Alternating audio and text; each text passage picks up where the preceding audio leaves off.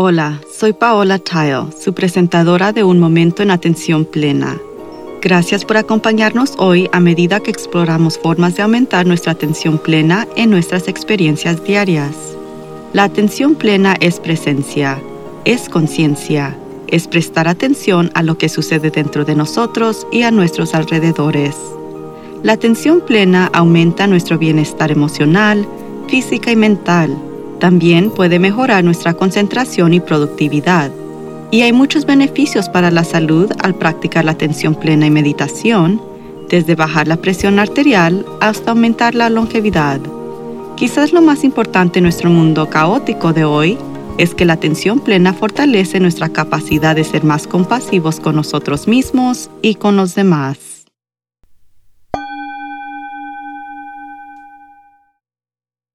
Estuve un poco despistada las últimas dos semanas y me resultó difícil concentrarme en hacer una cosa a la vez, que no solo es consciente, sino la forma más productiva de trabajar.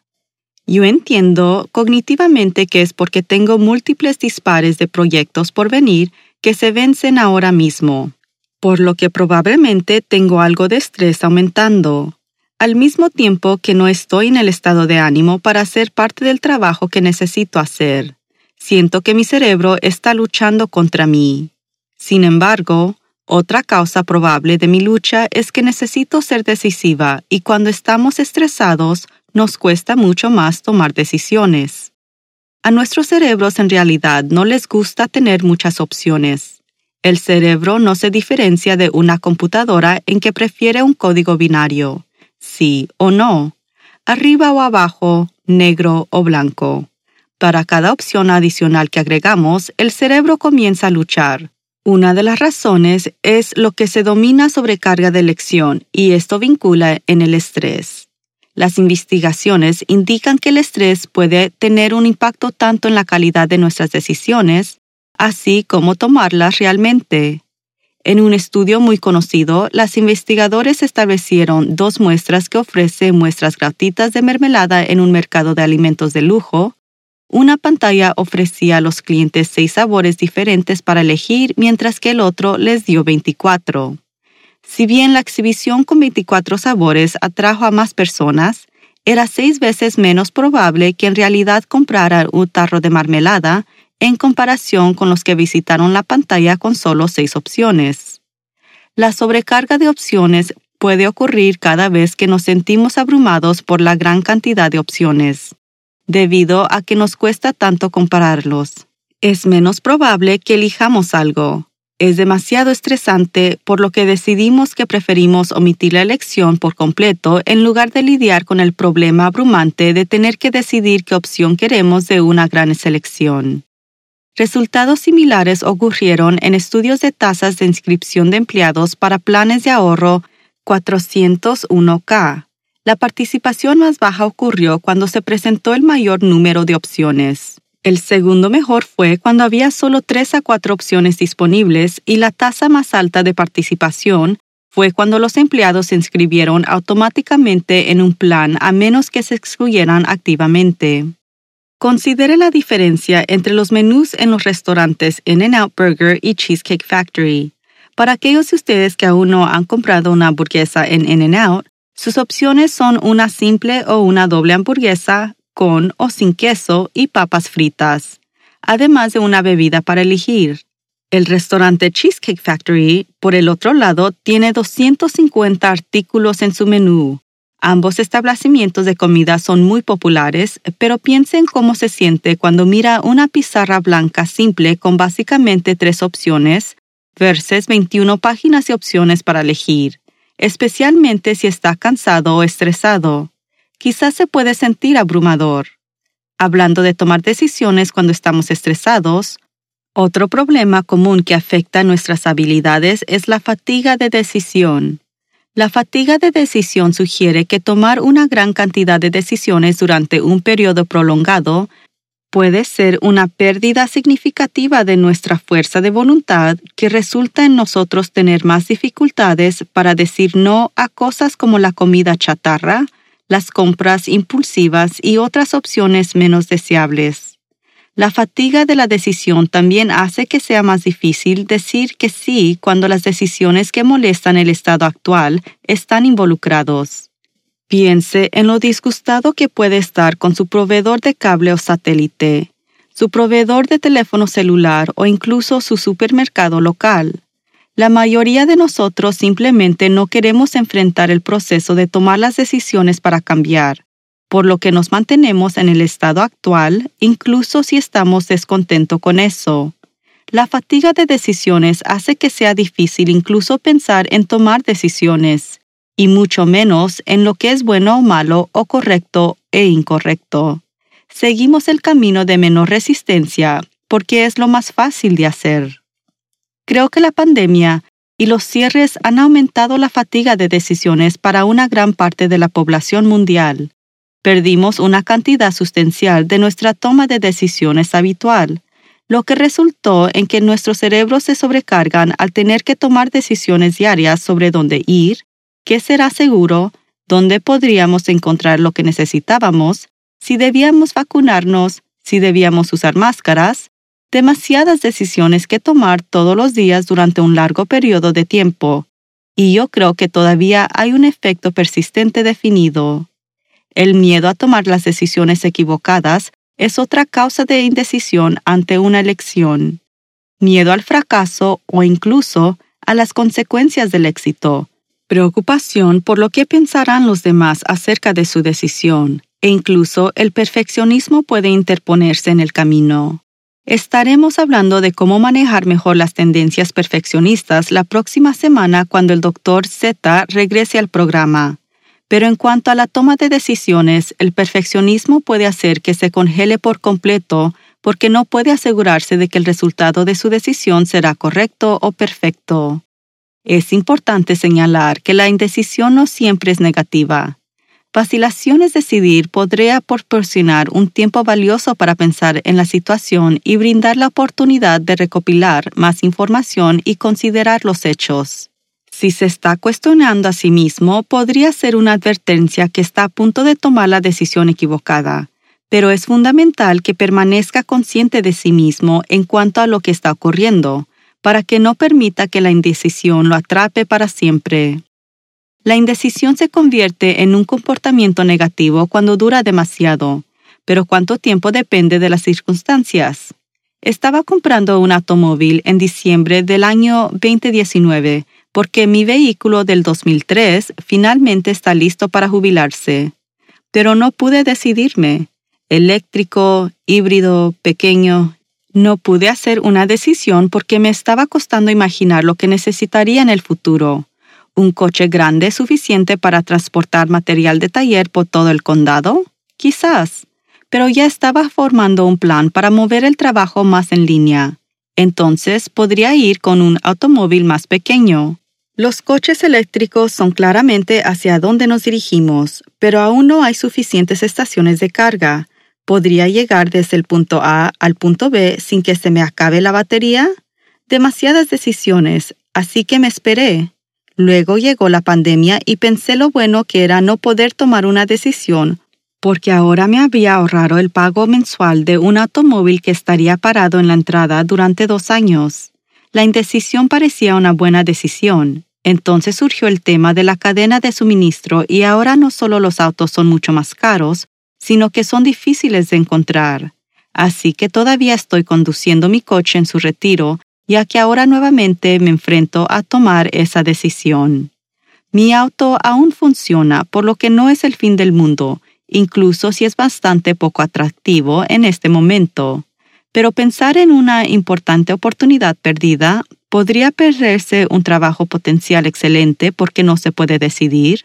¿Podría dejar que una gran casa se le escape entre los dedos? La indecisión a veces puede convertirse en una decisión por defecto. Si decide no decidir, renuncia su poder de elección. Se podría contratar a alguien más para ese trabajo perfecto o alguien más podría mudarse a la casa de sus sueños. Si la decisión se vuelve más difícil de tomar cuanto más piensa en ella, podría necesitar tomar medidas presente en la atención plena. Piense en lo bien que está tomando decisiones en estos días. ¿Decidir qué comer para el almuerzo le hace tomar pausa? ¿Qué tal que ponerse para salir de noche?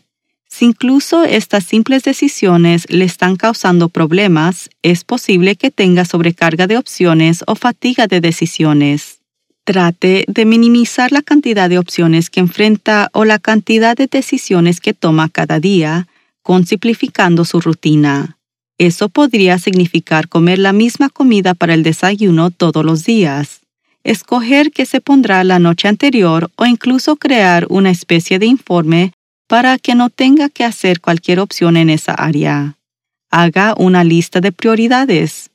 Escribir cosas mueve esos pensamientos fuera de su mente mientras los pone en papel y ayuda a reducir el estrés de la elección. Para las decisiones más importantes como dejar o no dejar su trabajo, jubilarse, tener un hijo o mudarse a otro estado, esto requiere una contemplación más atenta. Primero, revise sus miedos. Muévase fuera de su cabeza o ego donde está analizando demasiado y sintonice sus emociones y su cuerpo. Piense sobre lo que sea que está tratando de decidir y note lo que siente en su cuerpo. ¿Se le aprieta el estómago o incluso siente náuseas? ¿Está apretando los dientes? Aquellas son señales de que esta oportunidad puede no estar alienada con sus valores o metas a largo plazo. Si su cuerpo no se contrae o si lo que siente es excitación, eso también es una señal y puede seguir tomando la decisión de ir por ese camino. Cuanto más practique tomar decisiones sintonándose con las reacciones de su cuerpo y sus emociones, más aprenderá a confiar en sí mismo. El estómago es una de las zonas más sensibles en el cuerpo para obtener una buena lección, y es por eso que existe el dicho común, confíe en su instinto. Considere si esto importará o no dentro de 5 a 10 años. Sea cual sea el auto que termine encontrar, no va a importar en absoluto dentro de 10 años, así que puedo verlo como una pequeña decisión y reducir un poco de la presión. Comprar una casa importará dentro de 10 años, así que tómese el tiempo para considerar las ganancias y pérdidas potenciales y nuevamente verifique cómo se siente con respecto a la estructura en sí misma, la comunidad, el clima, la distancia de familiares y amigos. Trate de organizar los datos para que no sea difícil para el cerebro, como con dos columnas de pros y contras, eso lo hace más binario y el cerebro no se agota tanto antes de que pueda decidir. Para decisiones grandes o pequeñas, considere pedir consejos. La presión para tomar decisiones solo puede ser abrumador e incluso emocionalmente agotador. Cuando se enfrenta a decisiones difíciles, puede ser útil comunicarse con un amigo o familiar de confianza. Puede hablar sobre sus elecciones juntos. Conectarse con otros puede ser una forma útil de sobrellevar y hacer decisiones, especialmente durante tiempos inciertos o estresantes. Cuando tiene dificultades para tomar decisiones, también es importante dedicar algo de tiempo al cuidado personal. Puede ser una caminata rápida, una siesta reparadora, una respiración profunda o estiramientos. Todos son una buena manera de dar nuestros cerebros un poco de descanso para que luego se revitalicen. Luchar con la indecisión es como estar atrapado en el lodo. El famoso psicólogo y filósofo William James dijo, No hay ser humano más miserable que aquel en quien nada es habitual, sino solo la indecisión. Si está atrapado en la indecisión, tómese un tiempo para descubrir su mejor estrategia para despegarse para poder seguir adelante ya sea que la decisión sea grande o pequeña. Con mis obligaciones laborales actuales sufro de lo que llamaré un déficit en la toma de decisiones y aceptaré que estoy temporalmente atrapada en la indecisión sobre pequeñas decisiones debido a la fatiga de la decisión. Yo sé por experiencias pasadas que cuando llego a este punto, lo que funciona es simplemente poner todo en un gran montón de quehaceres y comenzar en la parte superior, trabajando hacia abajo, lo que significa que no hay otra necesidad de tomar decisiones involucrado. Lo que esté en la parte superior es en lo que trabajaré hasta que esté terminado y luego pasaré al siguiente.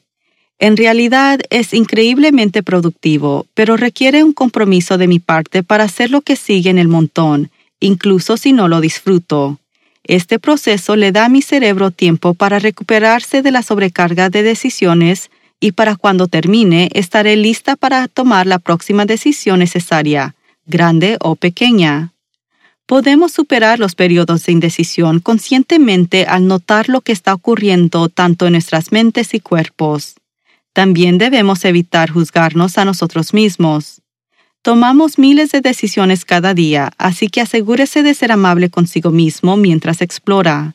Y si realmente no puede decidir bien ahora, reconozca que la indecisión es una decisión en sí misma lo más probable es que el cielo no se caerá independientemente de la decisión que tome. Así que manténgase abierto a las nuevas oportunidades que se presenten. Hasta la próxima vez. Lo animo a que medite cada día y permanezca presente en la atención plena en todas sus actividades diarias. Simplemente lleve su conciencia total al momento presente para desarrollar sus habilidades de atención plena, prestando atención a cada detalle de lo que está haciendo, desde lavar los platos hasta las tareas laborales y hasta dar un paseo en pie. Su mente divagará y eso es normal. Cada vez que se da cuenta de que está vagando, eso es atención plena. Considere lo maravilloso que podría ser el mundo si todos estuviéramos presentes en la atención plena. Usted puede ayudar a que eso suceda. Todo comienza con un momento presente en la atención plena. Suscríbase a Un Momento en Atención Plena y si desea apoyarnos, le agradeceríamos profundamente que visite patreon.com a mindful. Síganos en las redes sociales en arroba a mindful moment podcast. Visite nuestro sitio web amindfulmoment.com para acceder a nuestros podcasts, guiones y recomendaciones de libros. Un momento presente en atención plena está escrita por Teresa McKee. La versión en inglés está presentada por Teresa McKee y la versión en español está traducida y presentada por Paola Tile. Postproducción y contratación de talentos, Melissa Sims. Música de introducción, Retreat de Jason Farnham. Música del final, Morning Stroll de Josh Kirsch, Media Right Productions. Gracias por sintonizar. Este podcast es producido por Work to Live Productions.